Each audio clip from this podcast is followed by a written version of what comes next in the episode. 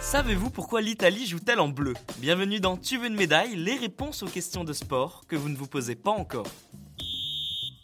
L'Italie est une place forte du football mondial. Vainqueur de l'Euro 2020, les Transalpins possèdent un magnifique palmarès.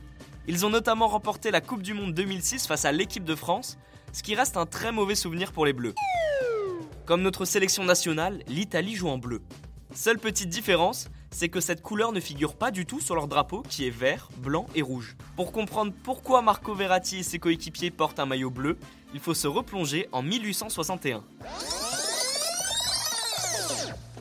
Ouvrez vos trousses et sortez un cahier d'histoire. Cette année-là, Victor Emmanuel II monte sur le trône et devient le premier roi de l'Italie unifiée.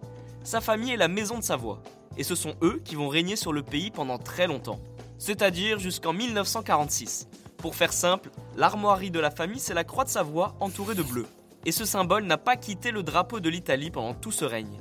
C'est donc en 1898 que se joue un moment important, la Fédération italienne de football voit le jour, et cette dernière a l'idée de rendre hommage à l'histoire du pays en faisant jouer la sélection nationale en bleu. Mais ça ne se fait pas tout de suite. Ce n'est qu'en 1911 que la Squadra Azzurra arbore son premier maillot bleu.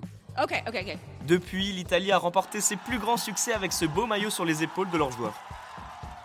Les Pays-Bas sont dans le même cas que l'Italie, ils jouent en orange, pourtant cette couleur n'est pas présente sur leur drapeau. Si vous voulez connaître l'explication, n'hésitez pas à écouter cet épisode.